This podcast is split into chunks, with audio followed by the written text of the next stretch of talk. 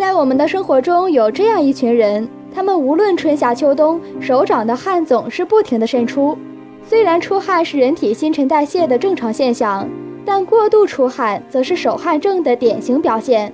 手部多汗在严重的时候，手掌甚至会出现湿疹、皮肤炎的症状。手汗症是因为局部交感神经功能过于亢奋，或者异常生理反应，比如情绪激动、烦躁、焦虑等等。从而引起手掌小汗腺排汗异常增加，那么手心出汗呢，也同样是体质虚寒的表现。